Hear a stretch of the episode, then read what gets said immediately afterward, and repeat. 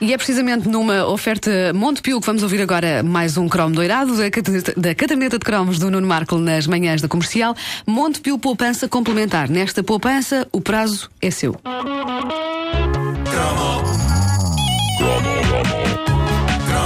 O que está a ouvir é uma repetição. É uma repetição. Se houver referência aconteceram, não é estupidez. É uma repetição. É porque se trata de uma repetição. É uma repetição. Repito, repito.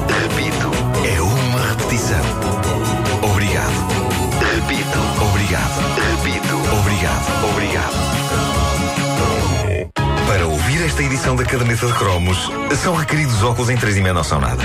Bom, Portugal tem tendência a, a chegar tarde às coisas, mas eh, chega, e uma das melhores demonstrações do chamado tarda, mas não falha, foi aquele que, para muita criança e jovem da década de 80, foi simplesmente o maior evento de sempre da história da humanidade. O dia em que a RTP transmitiu o filme O Monstro da Lagoa Negra em 3D. Grande filme, pá! Estamos a Não. falar de 3D que nada tem a ver com o que hoje vemos em filmes como o Avatar. É É o velho método, óculos com uma lente de cada cor, eh, proporcionando uma experiência tão realista que uma pessoa fica exatamente com o mesmo tipo de dor de cabeça que teria se tivesse encontrado um monstro pela frente na vida real e ele nos tivesse arremessado a testa contra um muro. É esse tipo de dor de cabeça. A pessoa fica ali, ai, os meus olhos, tão bom. Ainda se o filme fosse bom, não é? Bom, eh, na, Era na muito verdade, bom o filme. Banhada. eu, eu devo dizer-vos que eu, eu, eh, gosto de filmes de monstros antigos da Universal e por isso eu gosto do Monstro da Lagoa Negra. Mas eh, na altura aquilo foi doloroso para todo o país. Eh, mas já lá vamos. Eh, Em 1980, este método 3D já era uma relíquia do passado em quase todo o mundo, exceto, para além de nós aqui em Portugal, possivelmente numa aldeia de aborígenes na Austrália. mas, mas porquê? Porque a coisa foi anunciada com tanta pompa e circunstância que nessa noite o país parou. verdade. E tinha mesmo de parar. A primeira transmissão de um filme 3D na televisão portuguesa foi um fenómeno que não se cingiu à inesquecível noite em que aquilo passou. A loucura começou semanas antes, quando a RTP pôs à venda em tudo quanto era tabacaria os estojos de cartolina com os óculos dentro. Tu compraste onde? Comprei na papelaria Litucha. Um abraço para o pessoal da papelaria Litucha. Ainda hoje existe. Eu fiz os meus óculos. Isso é magnífico. A minha mãe disse: Não vamos dar dinheiro. Lá está que a minha mãe tem voz igual à tua mãe. Exato, exato, exato. Não vamos dar dinheiro, fazemos os, os nossos óculos. Então comprámos cartolina e comprámos celofane, Mas o isso é vermelho e uma- o azul. Deu um resultadão, é? O filme continuou banhada. Mas viste qualquer coisinha. Claro. Bom, ahm, toda a gente correu a comprar aquilo, tirando a família do Vasco, que construiu os seus óculos, mas toda a gente comprou, correu a comprar aquilo, estimulados não só pela espetacularidade da transmissão do filme, mas também porque havia um concurso envolvido na coisa. Não sei se se lembram, mas a embalagem dos óculos incluía um cupão que se recortava e que se mandava para um sítio qualquer e que, se não me engano, tinha a ver com ah, o sorteio de um magnífico televisor a cores. Era, e era mesmo um- essa morada, um sítio qualquer, Lisboa qualquer. Exatamente, Lisboa Codex. Desde que espera tivesse. Codex ia lá dar. Que Espera aí, Codex. eu não enviei o meu cupão e agora? É isto. Acho que ainda faz a tempo. E foi o teu número que saiu, é Foi o teu tudo que número. saiu, foi número. Era uma televisão salvadora. Tinhas ganho um televisor a cores. Isto eram os tempos em que as palavras a cores tinham de ser ditas a seguir à palavra televisor, para as pessoas perceberem que tínhamos o futuro em casa e não as banais TVs a preto e branco. Essas cada vez mais eram um exclusivo das casas dos avós. Lembram-se desse fenómeno que era. Desde tempos que o conceito de ir dormir à casa da avó era uma coisa boa, pelo facto das avós apaparicarem os netos de uma forma que não competia aos pais a paparicar. Mas, com o advento da TV a cores, o conceito de ir dormir à casa da avó transformou-se rapidamente numa coisa capaz de provocar uma divisão dentro de nós. Assim é a casa da avó. Ela vai dar-nos chocolates que não existem na nossa casa. Mas, mas ela tem uma branco. E branco. E que demora imenso tempo a ligar. Ah, que esse...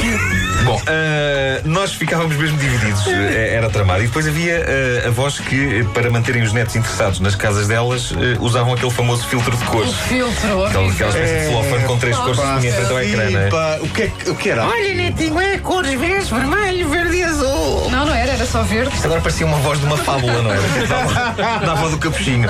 Bom, ah, mas voltando à lendária noite do filme em 3D, nessa noite todos tínhamos óculos, mas nem toda a gente tinha televisões a cores. Amigos combinaram reuniões em casa de quem tinha, familiares juntaram-se numa comunhão emocionada de almas. O telejornal dedicou parte da sua edição dessa noite ao grandioso evento e tudo estava a postos para a transmissão do clássico filme de monstros da Universal, O Monstro da Lagoa Negra.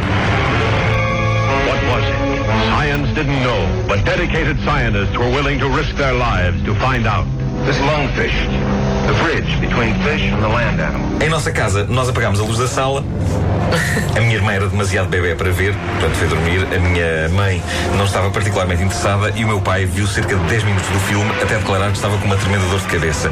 Eu aguentei-me heroicamente até ao final. E digo heroicamente porque também eu estava, não vou dizer que estava com uma dor de cabeça, eu tinha um pouco a sensação de que tinha duas cavilhas metidas nos olhos, mas a expectativa tinha sido tanta. A minha vida tinha revolvido durante semanas tão exclusivamente à volta daquele acontecimento que eu decidi que tinha de ver o monstro da Lagoa Negra até ao fim. E, e era o dinheiro dos óculos, não é? Pessoa tinha Claro, que já pensar, tinha. Ah, compraste os óculos, já agora olha. isto, não é? Eh, e eu Tivesses estava... feito. Eu estava aterrorizado, aterrorizado, não tanto pelo filme em si. Digamos que o monstro de um filme de 1954 tem tanto impacto a nível do horror como um tio bonacheirão que vem passar o Natal connosco. Eu estava aterrorizado de ficar cego e de não ter ninguém comigo a ajudar, uma vez já toda a gente dormia em minha casa. E, ora bem, há boa maneira de King Kong. Não sei se vocês lembram da história daquilo, mas eh, o monstro da Lagoa Negra acabava por ser uma pungente história de amor impossível entre uma criatura e uma humana. Se bem que a do monstro da Lagoa Negra eh, era uma história de amor anatomicamente mais possível do que a do King Kong. Era? Eh, era. O facto de ser interpretado por um indivíduo de estatura normal numa fatiota tornava quase aceitável que ele e a moça se enrolassem. O pior que podia acontecer era nascer um garoto com escamas. Mas sobre a experiência 3D, há pessoas que se queixam: ah, não se via nada, não se via nada. E eu discordo, aí discordo, porque uma das coisas que me fez aguentar heroicamente é que se via de facto as três dimensões. Só que era três dimensões antigas, mas as pessoas pareciam feitas de papel. Eram assim lisas. E havia coisas lisas atrás delas, havia camadas de coisas lisas. Mas, eh, seja como for, havia ali algo que não se via todos os dias nas emissões da boa velha RTP. Só que no fim do filme o sentimento era de alguma frustração, mesmo de quem tinha achado graça. Mas era, epá, tantas semanas para isto. Eu lembro de me ir deitar e de ouvir as portas de vários apartamentos do, do meu prédio a abrir e de vozes de pessoas a ecoarem na escada e a dizerem Travis! E, e coisas do tenho a cabeça a explodir! E, e ainda, acho que descolei uma retina. Eu, eu, eu sempre vi o copo meio cheio nesta questão das 3D. Sim, senhor, que também eu fiquei até às 3 da manhã sem conseguir dormir, a ver fogo de artifício de olhos fechados. Mas havia a sensação de ter feito parte de uma experiência heroica, uma daquelas que seria falada por muitos e bons anos. E como acontece com todas as experiências heroicas, não foi confortável. O desembarque na Normandia também provocou foi fortíssimas dores de cabeça às pessoas que participaram nele. Sim.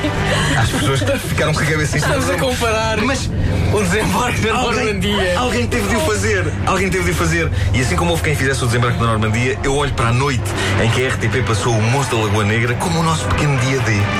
Eia, pá, a volta que tu foste nosso dar. desembarque na Normandia. E nós sobrevivemos para falar nisso e para contar aos nossos filhos. E agora imagina, o desembarque da Normandia em 44 com esses óculos. Eia, Sim. Eles a saírem dos bares com os olhos. Não faz nada, pá!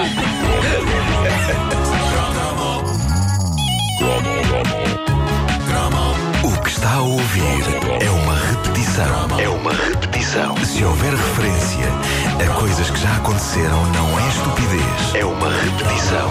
É porque se trata de uma repetição. É uma repetição. Repito, repito. Repetição. Obrigado. Repito. Obrigado. Repito. Obrigado. Obrigado. Cromos doirados durante o mês de agosto nas manhãs da comercial numa oferta Montepio Poupança complementar. Nesta poupança, o prazo é seu. Rádio Comercial. A melhor música de 2000 em diante.